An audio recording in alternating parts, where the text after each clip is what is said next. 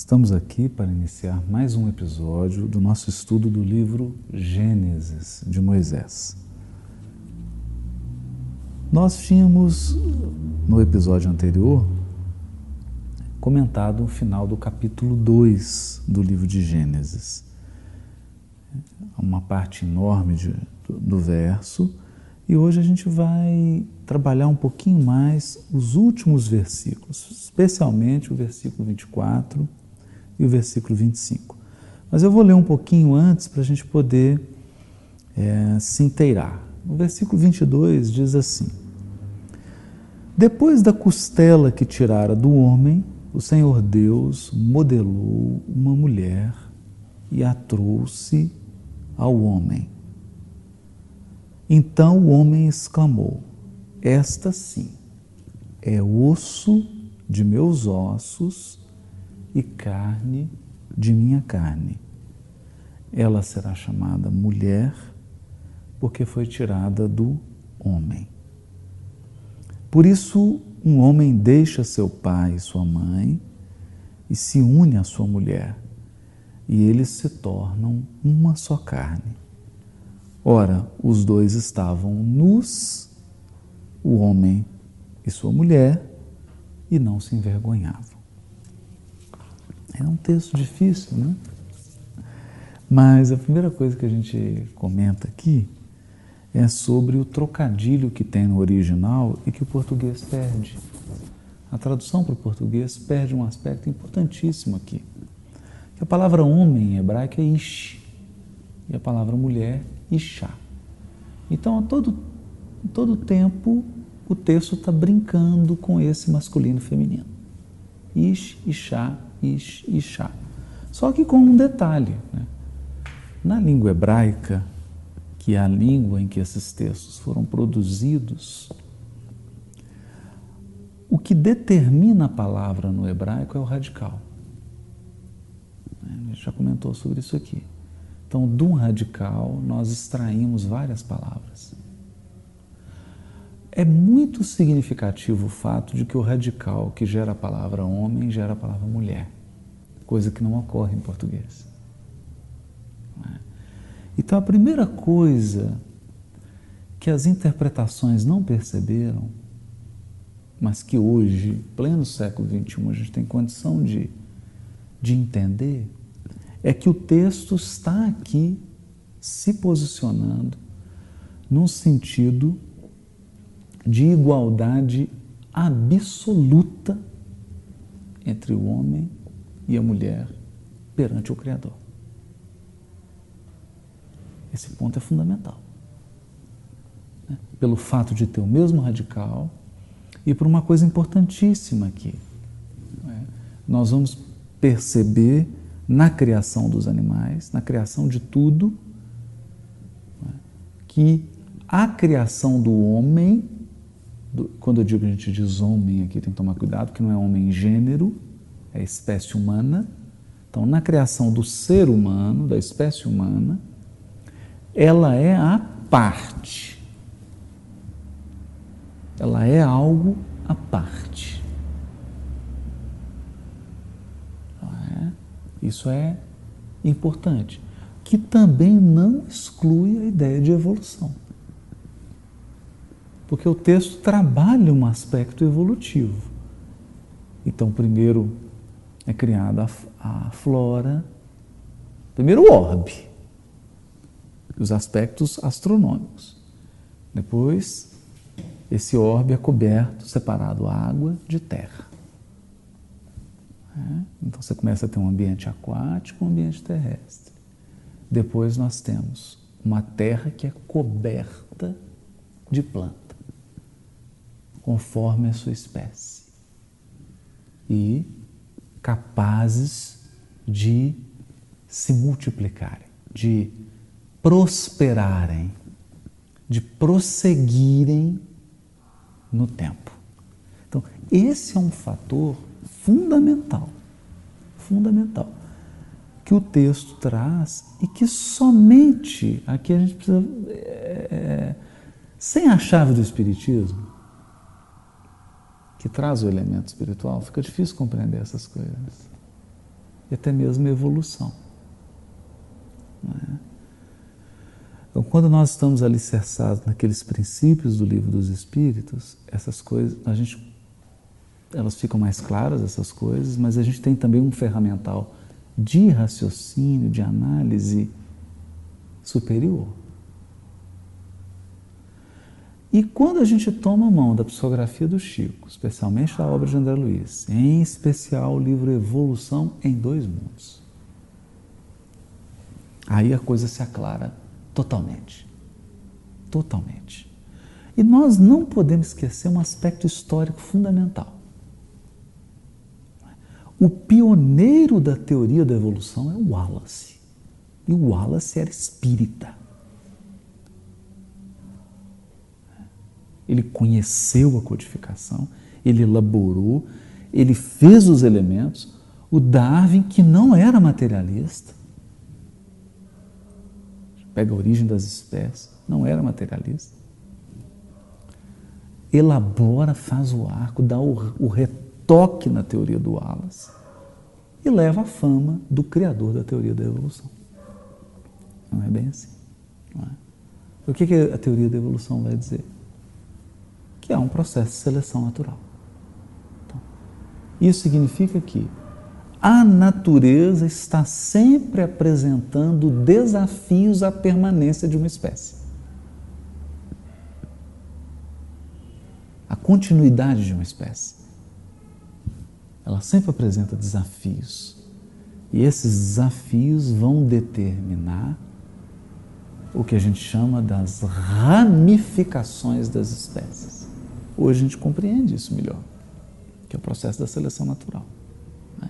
Então, quem imagina que a evolução é uma linha que vai da, da tartaruga chega no macaco, está muito enganado. Muitíssimo enganado. Porque a teoria da evolução, ela diz que uma espécie se ramifica em várias daquela tem uma modificação que vai gerar outras ramificações, daquela ramificação vai gerar uma. Então é mais complexo. Então nós temos uma, uma gama de espécies de macacos, símios e animais do gênero. Em um ramozinho dessa gama enorme, há uma modificação, gera um outro ramo, que por sua vez geram vários ramos, um deles vai gerando outro, que vai gerando outro, australopitecos, sei, até você chegar no Homo sapiens. Então, quando você chega no Homo sapiens, é um galho de uma árvore. Você está lá na ponta de um galhozinho, achando que veio tudo do. que veio numa linha reta de um tronco, que não é assim. Mas é o que está narrando Gênesis? Ele está narrando isso. Ele está narrando isso. Porque quando diz que Deus criou as espécies, é nesse sentido. Né? Só que aqui, os, os intérpretes do passado viram uma criação como uma varinha mágica. Um coelho, uma tartaruga. né? Mas o fato disso se dar no tempo não significa que não houve intervenção divina. E daí o esclarecimento do livro Evolução em Dois Mundos, que vai mostrar para a gente evolução em dois mundos, por quê? Não há evolução no plano material sem interferência do mundo espiritual. E quando nós dizemos interferência, é uma interferência qualificada. Porque o mundo espiritual ele dirige, ele intervém de modo decisivo, ele altera o curso natural. Então, é uma evolução dirigida, é criação. É criação. Não é? Então é importante a gente entender isso aqui, que nós vamos chegar no outro ponto aqui. É, outra coisa, Darwin, quando teve um insight, seleção natural, é? como processo de controle de qualidade.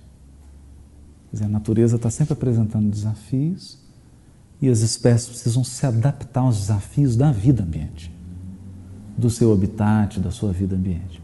E isso produz processos adaptativos. Acontece que na época do Darwin não havia bioquímica. Então Darwin não conhecia átomo. Né? Não conhecia átomo.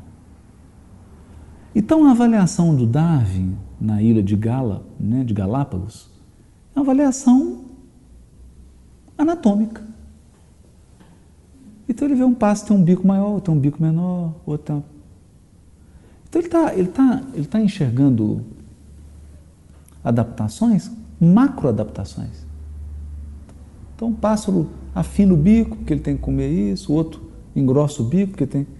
São macroadaptações. Mas e quando nós caminhamos para um nível genético e bioquímico? Essas diferenças se esvaem. Elas não são tão grandes assim. Né? Então, você olha para um ser humano e para uma mosca, a diferença genética é entre 4% a 6%.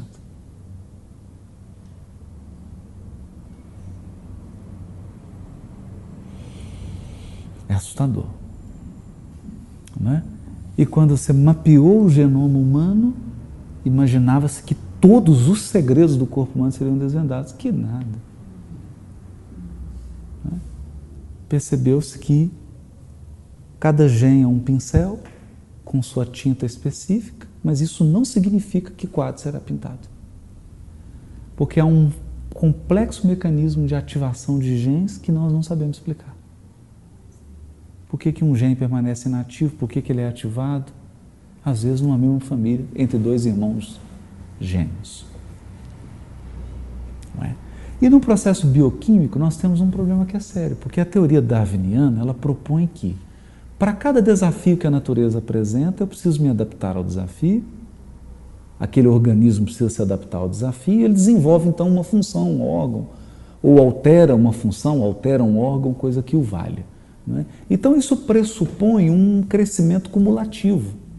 A evolução, então, é um processo cumulativo.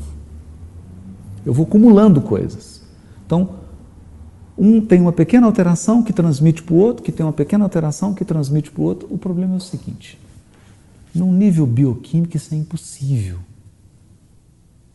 Porque, vamos dar um exemplo. A coagulação sanguínea ela precisa de 200 proteínas. Se você não tiver as 200 juntas, não tem coagulação sanguínea. Então a história é o seguinte: ou as 200 chegaram juntas, ou não tinha sangue.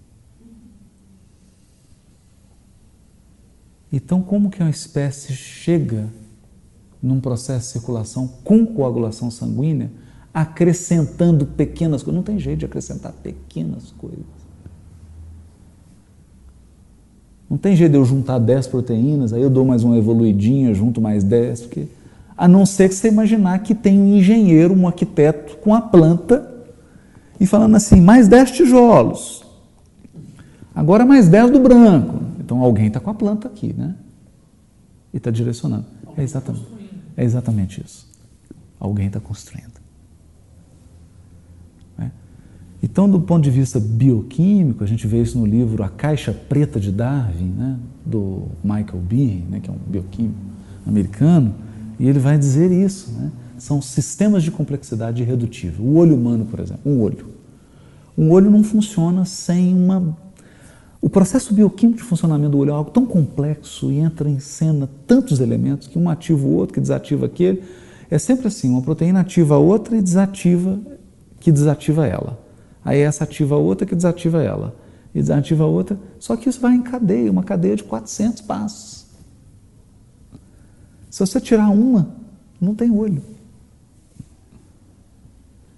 Então é o seguinte: ou o olho chegou de uma vez ou ele não chegou, bioquimicamente falando. Então, quando a gente lê isso aqui, e nós vamos entender por que nós estamos falando isso aqui, né? não é biologia, não é esse o ponto? Nós vamos chegar lá. A gente vai percebendo uma planta e as espécies passam a ser filtros. Filtros de evolução psíquica. Então você vai desenvolvendo espécie, chegou a tartaruga. A tartaruga é um filtro, porque o princípio inteligente vai passar por ali ou por outros lugares. São caminhos. Então você vai definindo estações rodoviárias ou estações ferroviárias, que são as espécies. Esse é o ponto. O que o texto quer dizer é que quando eu entro na espécie humana, eu não tenho um passo, eu tenho um voo. Não é nem um salto, é um voo. É um voo. E nesse voo, o que se quer destacar aqui? Que a Ixá, a auxiliadora do Ish, ou seja, a mulher auxiliadora do homem, é da mesma natureza dele.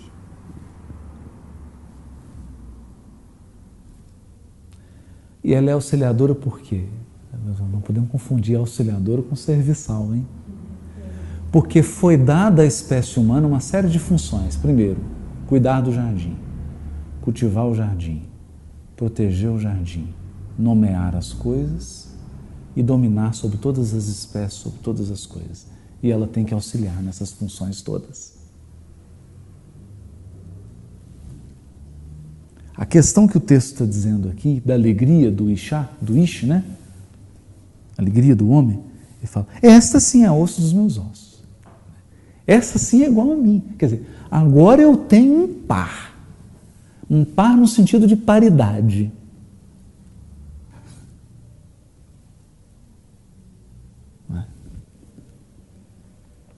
Interessante isso, né? Agora eu tenho uma parceria genuína. Genuína. carne da minha carne. E aqui nós temos que ver um hebraísmo forte, porque o hebraico não tem a palavra corpo. Então você não consegue, no hebraico bíblico, falar. No hebraico bíblico. Hoje tem tudo, né? tem até computador. no, em hebraico. Né? Mas hebraico bíblico não tem corpo. Então eu só consigo falar carne. Então, feriu a carne do fulano, feriu o corpo. Morreu a carne, morreu o corpo. Então é interessante porque ele diz assim: ela é carne da minha carne. Interessante. Ou seja, tem um corpo idêntico ao meu no sentido de identidade e substância, não de forma. Porque a questão aqui é substância, não é aparência, forma. Então, é, o texto é sutil, né? É sutil. E ela será chamada Ixá, porque foi tirada do Ish. É? O que levam alguns grandes intérpretes a dizer o seguinte: aquele ser humano que é criado, ele não tem gênero.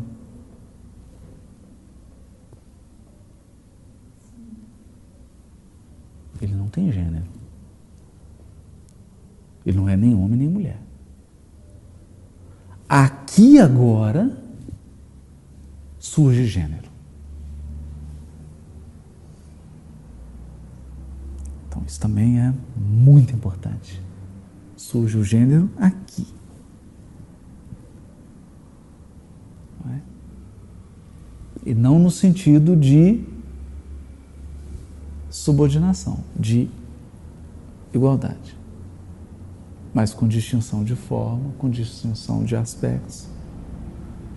E nós vamos perceber aqui, depois do processo da serpente, aí sim há um distanciamento de funções. Olha que interessante. Então aqui eles estão na mais absoluta igualdade, estão nus e não há nenhum problema. Então, e que é outra coisa importante.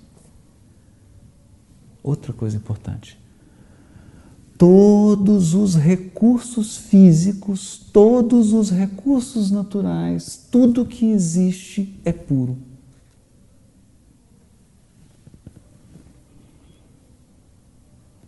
Quando o ser está em sintonia com a lei divina.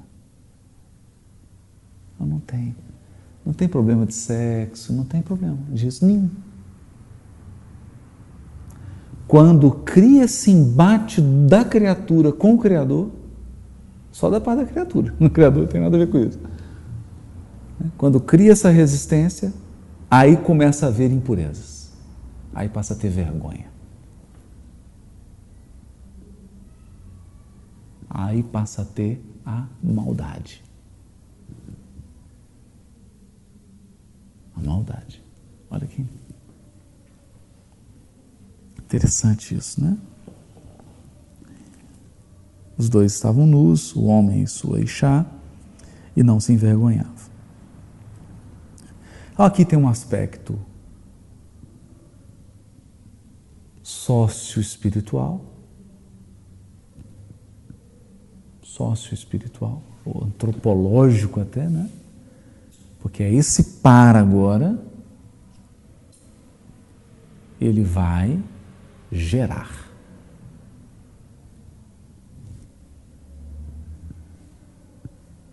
Vai gerar. Então nós temos uma, uma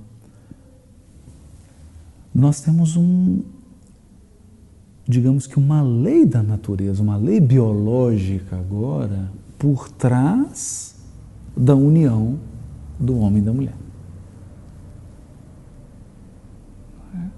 Porque essa é a forma determinada para a reprodução dessa espécie humana. como de resto outras espécies também animais, mas da espécie humana. Interessante, não é? Então, isso aí a gente já sabe. Agora tem um aspecto que é social, que deixa pai e mãe e se une. Então, sai de um núcleo para formar outro. Sai de um par para formar um par. Isso é muito bonito. Por isso Jesus só manda discípulo de dois em dois, né? Jesus só manda discípulos de dois em dois. Há um aspecto de complementariedade. Isso está presente na natureza como um todo. A natureza é polarizada, né? Está presente em tudo e está presente nessa realidade que é biológica, sociológica e espiritual, que há um determinismo espiritual aqui também ele deixa, mas aí é bonito, olha só. É, quando há união, eles formam uma só carne.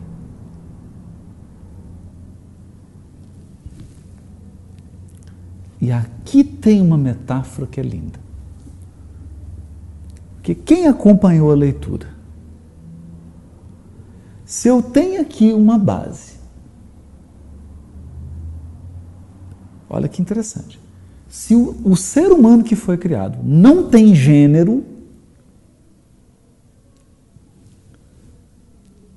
não tem gênero. Quando eu tiro a mulher da costela do homem, eu criei dois polos.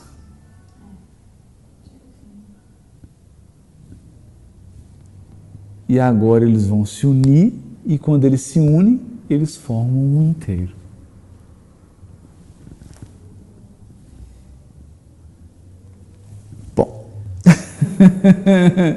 aí é o seguinte: tem que tomar um cuidado aqui para a gente não voltar lá para aquelas questões da filosofia platônica, das metades eternas, das metades que se busca. Então, a gente já sabe que não é isso, não é? A gente já sabe que não é isso. Mas tem uma questão sutil aqui. Nessa, nessa união de dois seres, forma-se uma unidade psíquica que é superior a, a cada uma das partes. Então, um casal é mais do que um.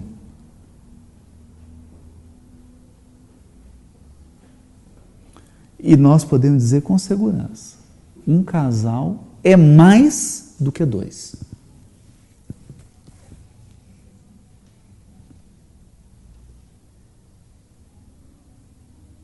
É mais do que dois. Porque o que acontece, Ju?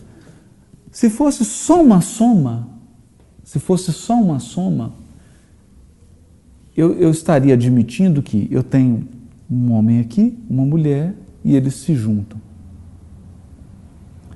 Então, eu somei duas, duas potências, as, as, potência, as potencialidades desse, as potencialidades desse se somaram. Mas ficou no mesmo nível, né? A questão é que quando você une, você não só soma as potencialidades, mas você leva os dois a um outro patamar que eles não atingiriam se estivessem sozinhos. Então é uma unidade que é superior à soma do que os dois eram. É. Isso, isso é muito comum acontecer. Então pode acontecer na sociedade empresarial. Você une duas pessoas, elas unem potencialidades, mas elas são somente a soma das duas. Elas não são nada mais do que somar as duas. Então, um é disciplinado, o outro é mais prático. Então agora você tem um todo que é disciplinado e prático, mas não mais do que isso. Agora, numa união aqui, eu tenho um disciplinado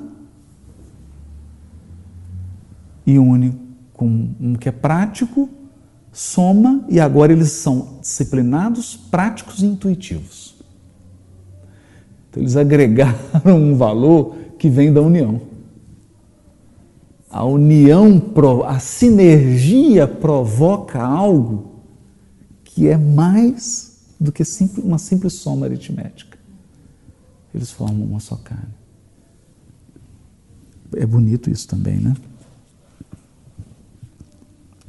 Muito interessante isso. Mas, aqui nós vamos ter que agora dar um salto. E nós temos que dar esse salto. Porque o texto bíblico, ele é por natureza ambíguo, ele não quer ser uma coisa só. E se nós formos nessa toada de interpretar esse homem e essa mulher, que depois vão receber nome, né? Adão e Eva. Já foi anunciado ali, porque o texto vai e volta, né? ele vai e volta, vai e volta, a gente tem que entender essas idas e vindas dele, ele fica repetindo. Então aqui ele é como se ele tivesse voltado, né? No momento que não tem um nome ainda, mas a gente vai ver que vai ter um nome. Se a gente ficar só nessa toada, daqui para frente começa o capítulo 3. E aí nós vamos entender que toda a história aqui se refere a um processo vivido por um casal.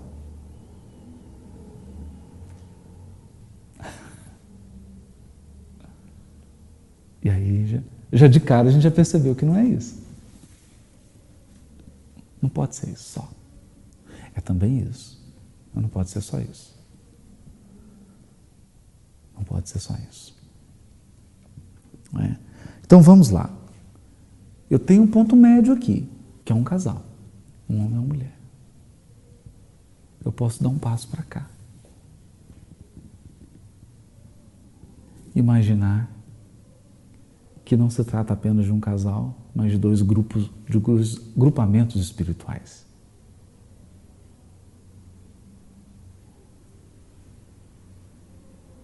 Aí eu estou indo para uma abordagem sociológica, sociológica e espiritual, que vai me fazer chegar onde?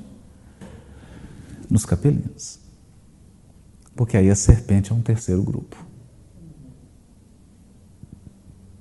É uma via importantíssima. É uma via fundamental. Inevitável. Inevitável. Ela é tão inevitável que o texto de Gênesis, em determinado momento, ele começa a falar de pessoas que viveram 900 anos.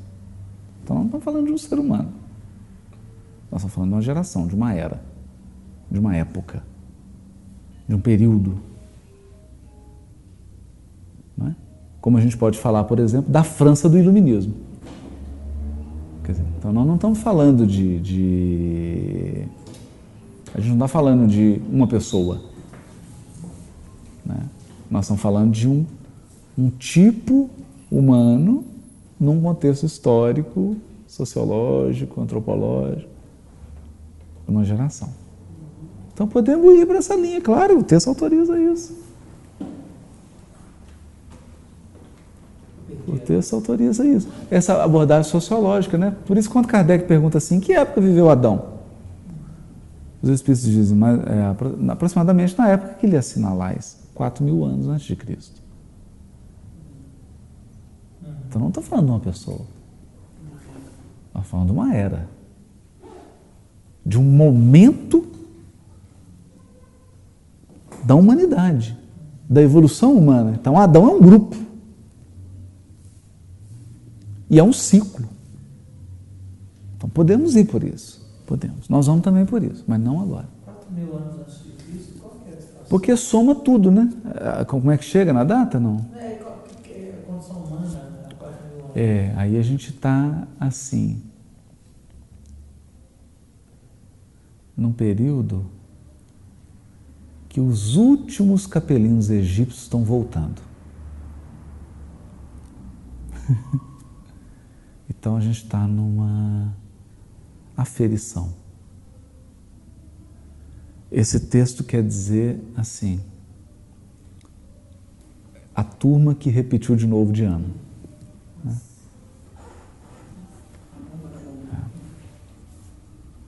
É porque o processo da vinda capelina dura um período enorme, e aí começa o processo de redenção, e aí eles primordialmente no Egito, porque é o grupamento com menos débito perante a lei e, portanto, o que começa a voltar mais rápido. Né?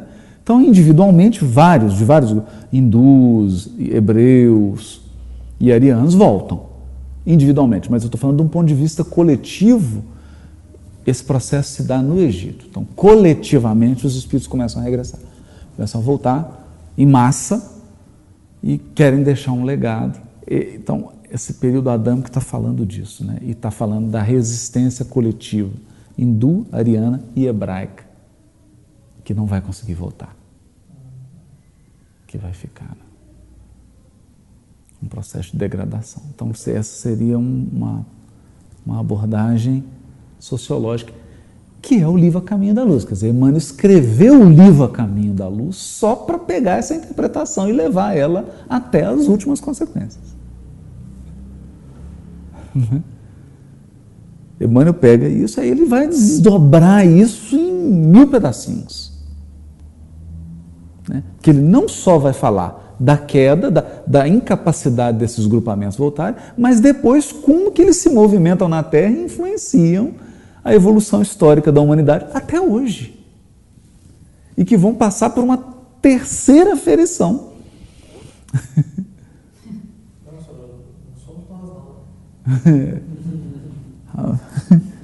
Vamos mudar. Vamos passar para outra interpretação então. Vamos passar para outra interpretação. Né? Então, quer dizer, uma terceira aferição. Quer dizer, o assunto é complexo, né? É complexo. Mas aqui tem um ponto que nos chama a atenção. Porque o texto vai permitir também dizer de algo que é tirado da minha costela, que é tirado de dentro de mim, então eu posso também ir para um aspecto que é o interior psíquico, psicológico, que é o que um aspecto que Honório adorava, né? Porque aí Adão e Eva não é mais um casal, o próprio Jung percebeu isso, é ânima e ânimos, masculino e feminino em mim, então é o meu psiquismo com as suas potencialidades. Então, sou eu, não é um outro. E aí é importante, nós vamos ter que trabalhar isso aqui um pouquinho. Né? É, e aqui nós vamos ter que entender uma coisa que é, que é vital. Quando o princípio inteligente está no mineral, ele não tem pensamento. Né? E quando os espíritos falam em pensamento, não podemos confundir com inteligência, com intelecto, com instrução, com ir à escola, com ideia. Pensamento é uma mistura. Ali no pensamento estão ideias, sentimentos, sensações, emoções, está tudo junto. É, não pode confundir isso não. Então o princípio inteligente que está no reino mineral, ele não, ele não tem autoconsciência. Ele não sabe que ele existe.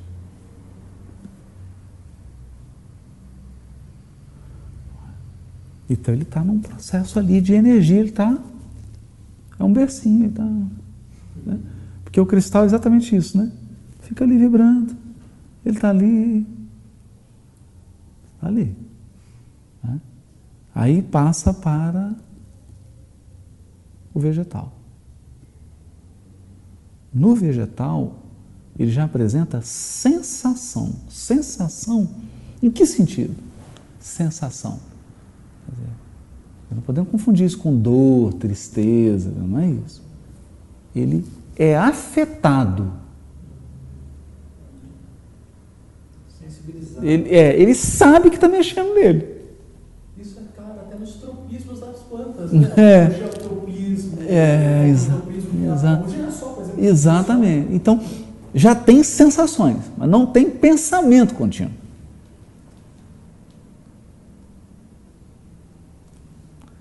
Quando chega no animal, em gradações, é óbvio,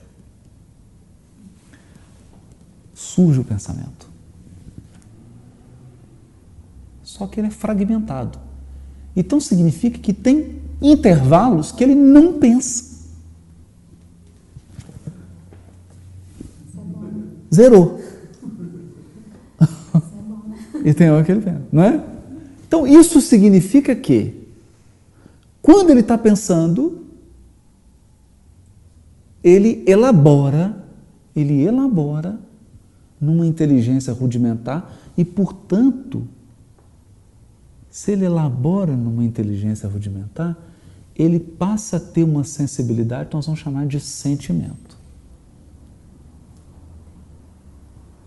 Que já não é mais uma sensação. Por que, que não é uma sensação? Porque a sensação, eu dependo de um estímulo, um estímulo externo para ela existir. O sentimento não. Ele pode surgir a partir da minha própria elaboração sem nenhum estímulo externo. Ou através de um estímulo que não tem uma questão biológica. Por exemplo, o animal sente medo. Ele sente medo. Embora ele possa não estar correndo perigo. Isso é sentimento. Isso já é uma, entende? uma sensibilidade, nós vamos chamar de sentimento. Porque ele identifica, ele percebe um elemento exterior e ele já elabora uma reação interior. Né? Captar, captar, identificar, catalogar, perceber, isso é Adão. Reagir internamente, isso é Eva.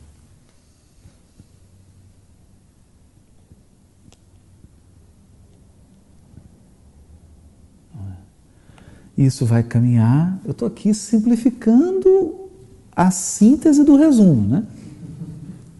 Que o assunto é muito mais complexo. A gente teria que entrar em Gabriel Delane, Leon Denis, Evolução em Dois Mundos, mas não é esse o objetivo aqui. Nosso objetivo aqui é ir para os dobramentos espirituais e morais disso. O Kardec vai escrever um ensaio brilhante no livro A Gênesis sobre a origem do instinto. E ele vai dizer o seguinte, resumindo: vai apresentar várias características do instinto. Por exemplo, qual a diferença de uma colmeia japonesa e uma colmeia austríaca? Considerando que a abelha é do mesmo tipo. Só um endereço. Isso aí, né? Não tem. Então, um formigueiro no Japão é um formigueiro igualzinho no Brasil. A estrutura do formigueiro. Um vespeiro, etc. O funcionamento. O comportamento de um gato na China não difere, se for da mesma espécie, de um gato argentino. Então, são reflexões que o Kardec vai fazendo no sentido que o instinto é universal. Por isso, ele não pode ser fruto apenas do ser.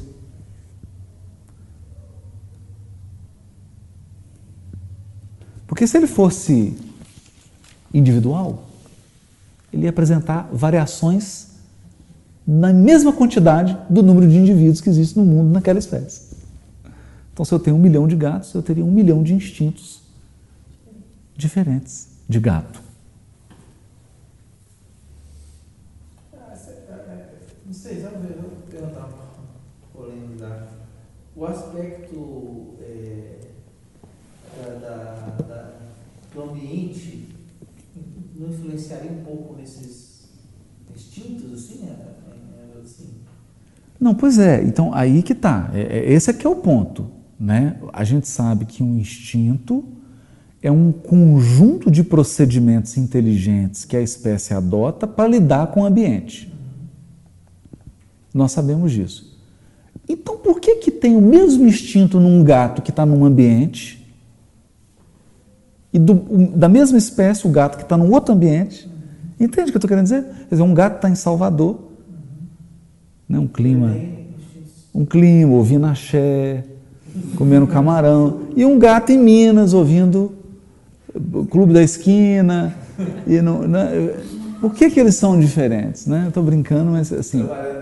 Então há um elemento de universalidade, aí o Kardec começa a destacar, descartar uma série de hipóteses de que teriam seres que orientariam aquela espécie, então não pode, porque aí teria diferença entre esses seres e aí gerariam.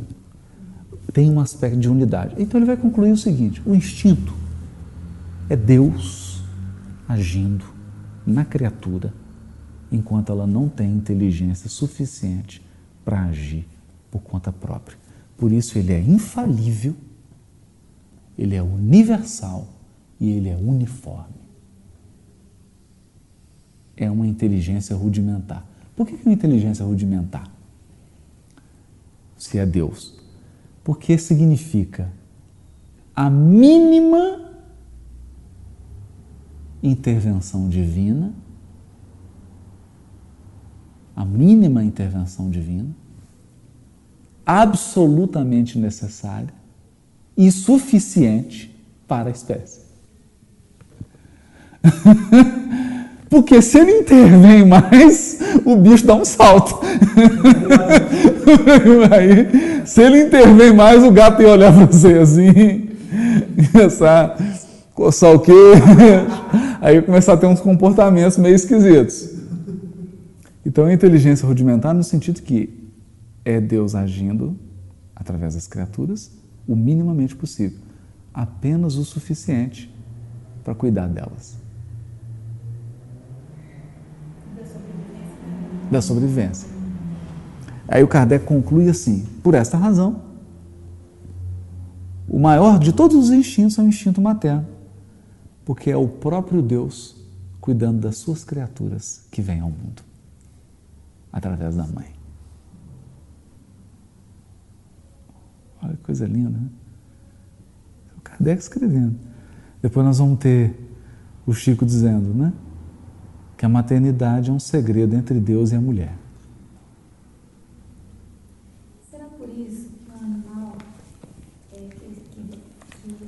um gato, por exemplo, mas que ele vive num ambiente doméstico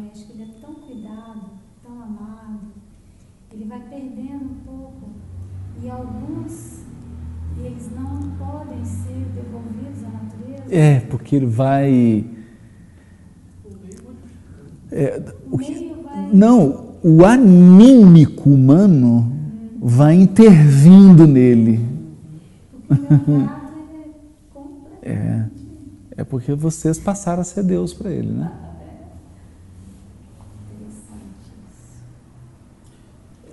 Agora, há uma evolução aí, né?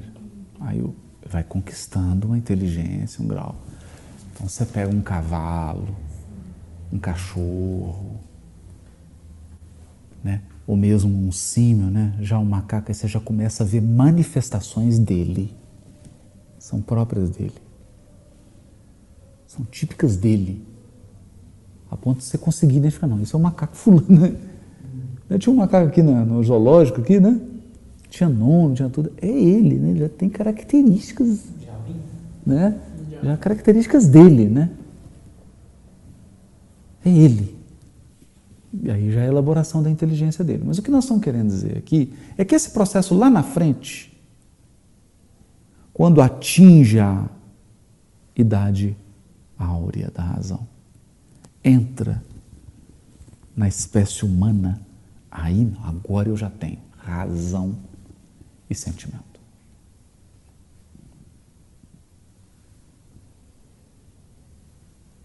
É? Mas na seguinte ordem. O reflexo, o estímulo exterior, está lá no pensamento e vida, esboça a emotividade.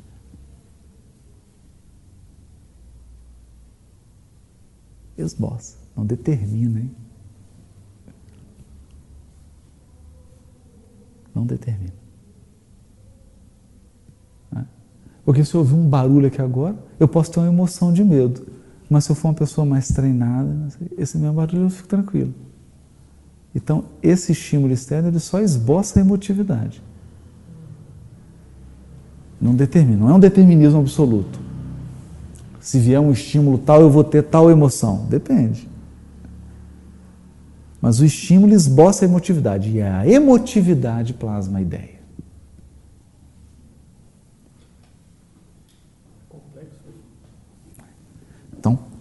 Primeiro, você tem uma, um sentimento, uma sensação, uma emoção, e ali vai surgir a ideia. Aí você vai elaborar. Daí, sentimento. De sentir. Quer dizer, o que é o sentir? É o detectar. O sentir, a sensibilidade. Um, um, um grau de percepção. E aí vem a ideia que já é outro nível de percepção. Então nós temos aqui Eva e temos Adão. Aí vocês vão perguntar: por que, a serpente foi primeiro em Eva? É claro. O impulso plasma a ideia? É o impulso que plasma a ideia? Não. O impulso esboça a emotividade. A emotividade é que plasma a ideia.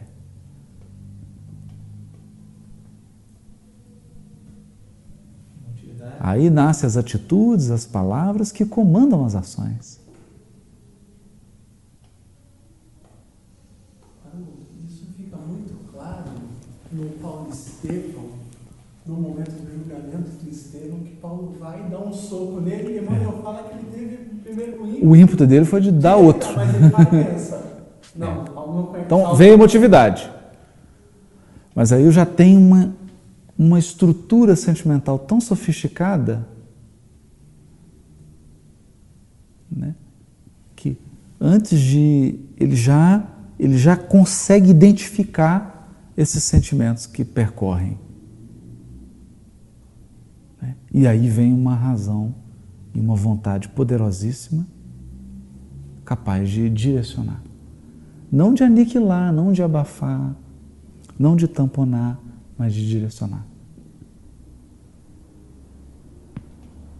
De direcionar. É isso. É disso que o texto vai falar daqui para frente. Né?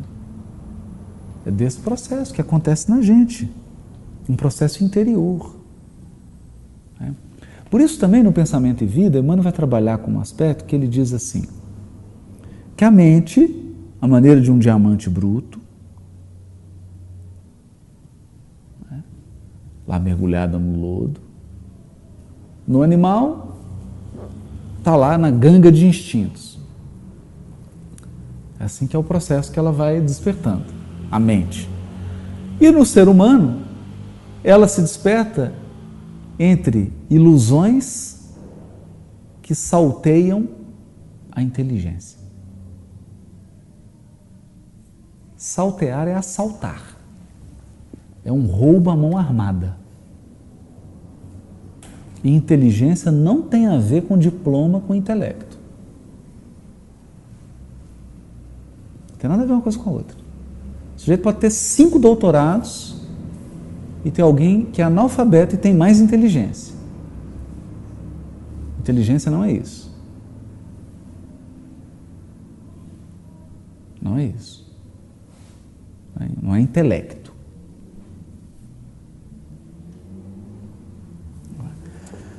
Então, olha que interessante.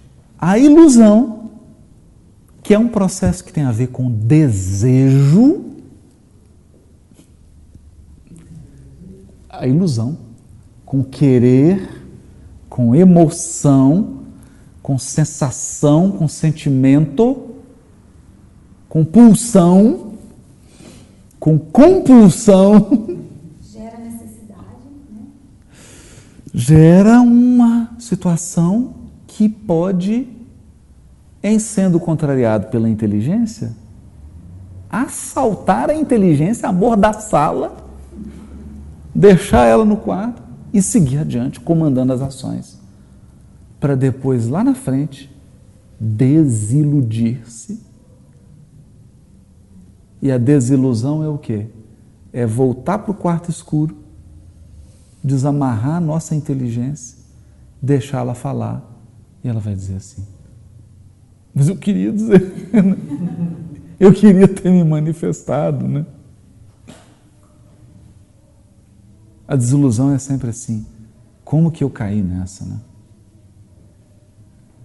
Como é que eu acreditei nisso? Como é que eu pude achar que eu ia ser a exceção do universo?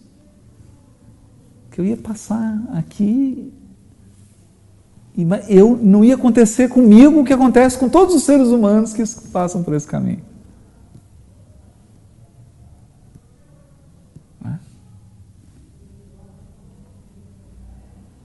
Então é, é a, a, brilhante frase de Paulo né, no livro de Romanos, né, que ele diz assim: Porventura tropeçaram para que caíssem? Quem tropeça para cair? A gente tropeça para pular, passa, pra, né? tropeça para ficar de pé, né? Não, eu vou passar, não. Não, todo mundo cai, mas eu vou. Eu sou eu, vou passar por aqui. Eu vou passar por essa experiência. Eu vou sair inteiro lá. E não vai. Não vai. Então, o que, que aconteceu? A inteligência, que é construção evolutiva, que é patrimônio evolutivo, porque ela é, ela é experiência evolutiva, ela aponta para você e diz assim: não. Não. Isso não está fechando. Mas a pulsão, o desejo, o querer. Isso é uma coisa interessante, né? O Mário Cortella foi no Jô Soares, né? E aí ele perguntou para ele assim: o que é ética? Difícil, né? Mas ele foi tão inteligente. Ele ficou dando conceito. Ele disse assim: olha, ética é o seguinte: existem três coisas.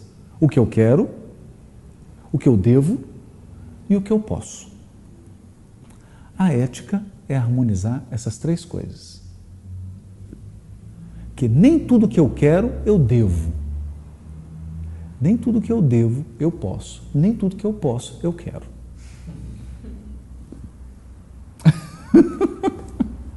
O ciclo.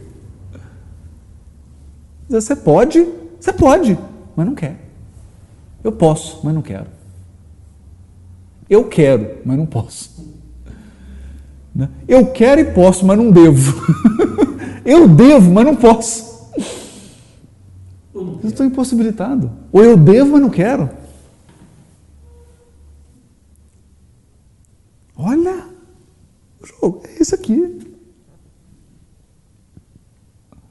O processo de tentação aqui é um processo ético. Ético, moral. Ele é ético moral.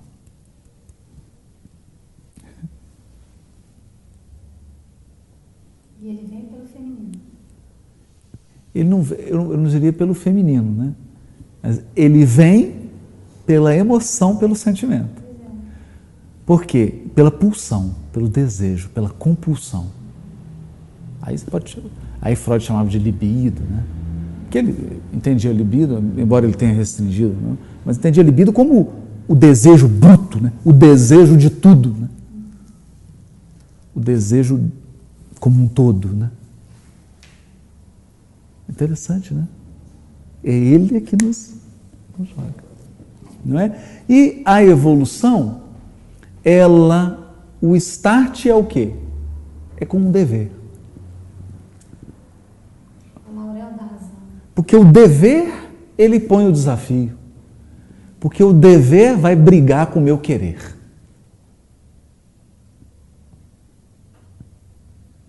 E vai, dessa briga, definir para mim os contornos das minhas possibilidades. Do, das minhas possibilidades. É o confronto do dever com o querer. O dever está vinculado à razão, porque Tá, tá vinculado. no Evangelho ele fala isso. Está vinculado. O deve- dever, o dever, porque, porque é assim, num primeiro estágio, um primeiro estágio evolutivo, em que não tem esse conflito, não é? Eu só faço o que é agradável para os meus sentidos. Então o que eu quero? Eu quero beber água, eu quero, eu quero parar de ter sede, eu quero parar de ter fome. Eu quero esquentar se está frio. Eu quero esfriar se está quente.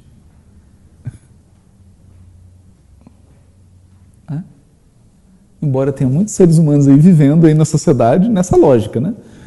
Ou nessa falta de lógica, né? São autômatos. Aí eu dá um passo adiante. Eu já começo a perceber que não é possível uma convivência de dois ou de mais se todos fizerem tudo o que quer. Aí não tem jeito. É impossível.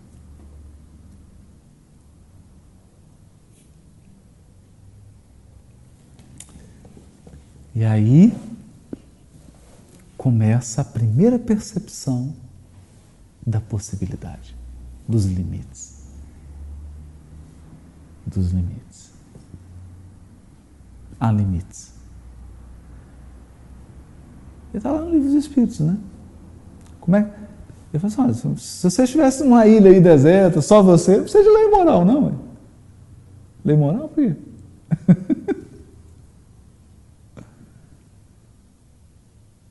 Qual lei moral? Só você.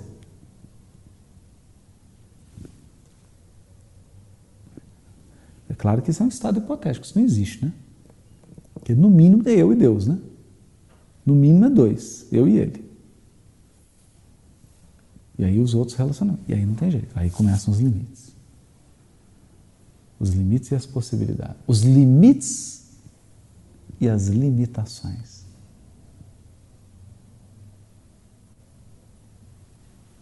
Não vai ficar nesse jogo aí.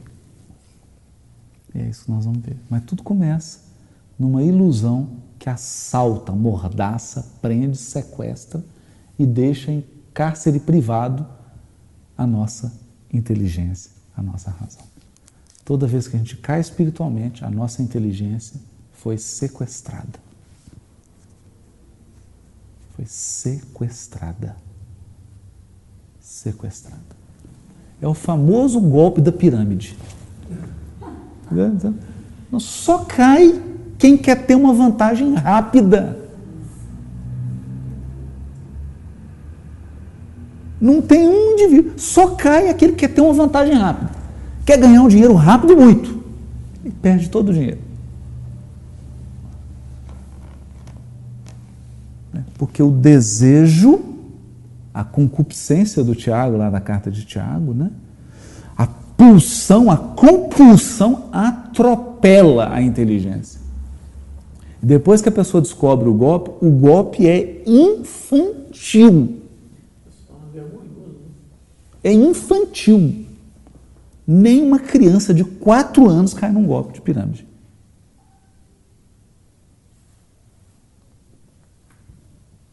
Porque os contornos são o extremo da irracionalidade.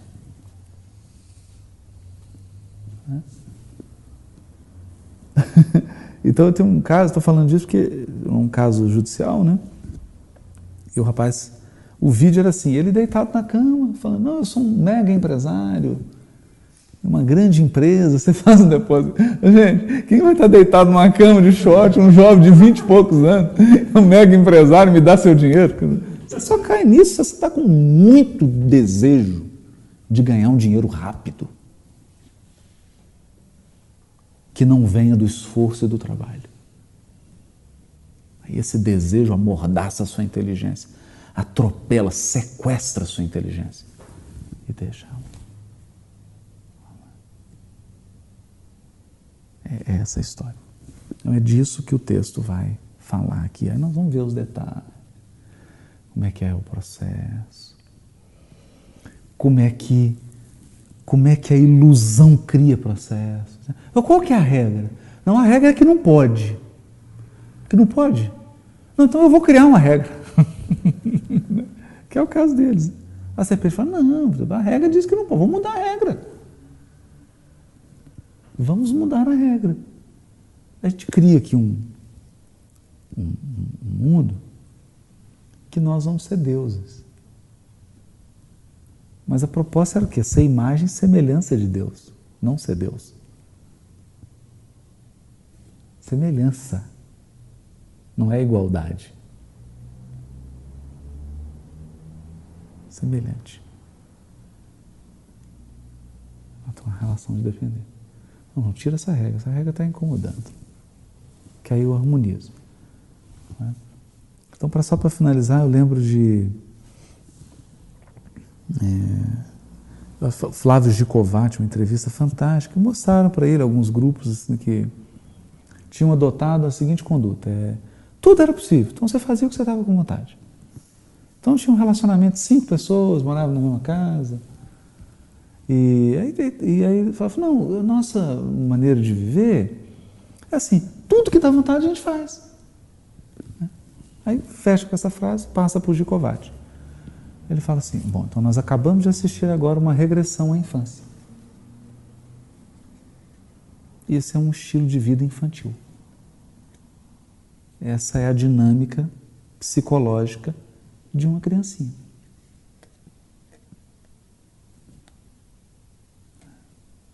Porque crescer, tornar-se um adulto, viver em sociedade é exatamente né, limitar o desejo.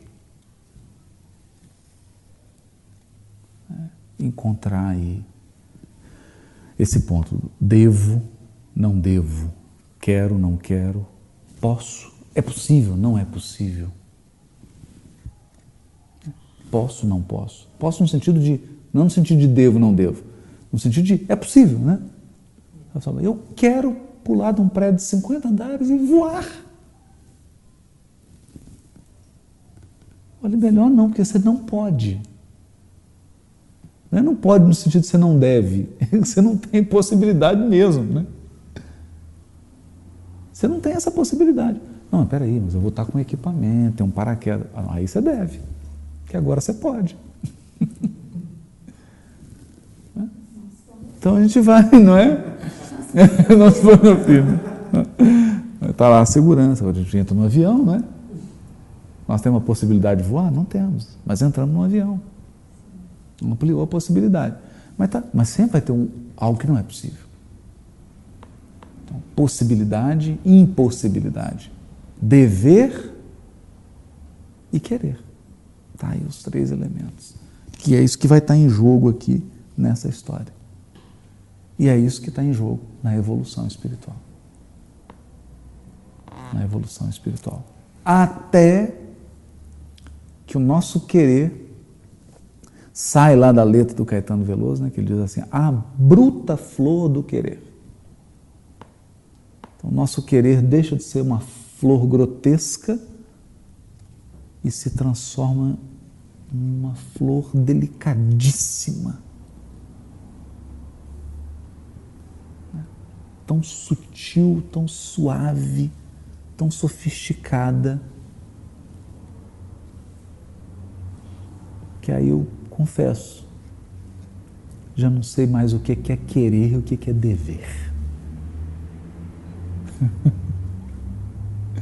Porque a gente já vai ouvir Jesus dizendo assim, que ele não vai dizer assim, ó, não, eu devo cumprir a vontade de Deus. Assim, a minha comida é fazer a vontade do meu Pai. Já não sou eu quem vive. É, quer dizer, eu não tô, você não está entendendo, não estou fazendo isso porque eu devo fazer, não. Eu quero. Esse é meu desejo. Eu desejo. Mas aí. Aí é top da escala espírita, né? Aí é top model. É modelo e guia. Vamos lá. Quando ele fala, não é mais ele que vive, né? Mais Cristo. É. Então, quer dizer, não é um processo simplesmente em que eu me submeto a um ordenamento exterior, de fora para dentro. É um processo em que houve uma educação do querer. O desejo atingiu culminâncias e prazeres que superam em muito o prazer material de confortável, desconfortável. É interessante isso, né? A gente experimenta isso. Você está fazendo uma coisa que você gosta muito, você vara à noite com sono, com fome. Né? Fulano, vem, que sair daqui, me deixa aqui, né? mas está desconfortável. Desconfortável tá, mas está prazeroso. que já é um prazer, né? Já vai tendo uma, uma, uma sofisticação. Então nós vamos falar disso tudo aqui, né? Introduzindo.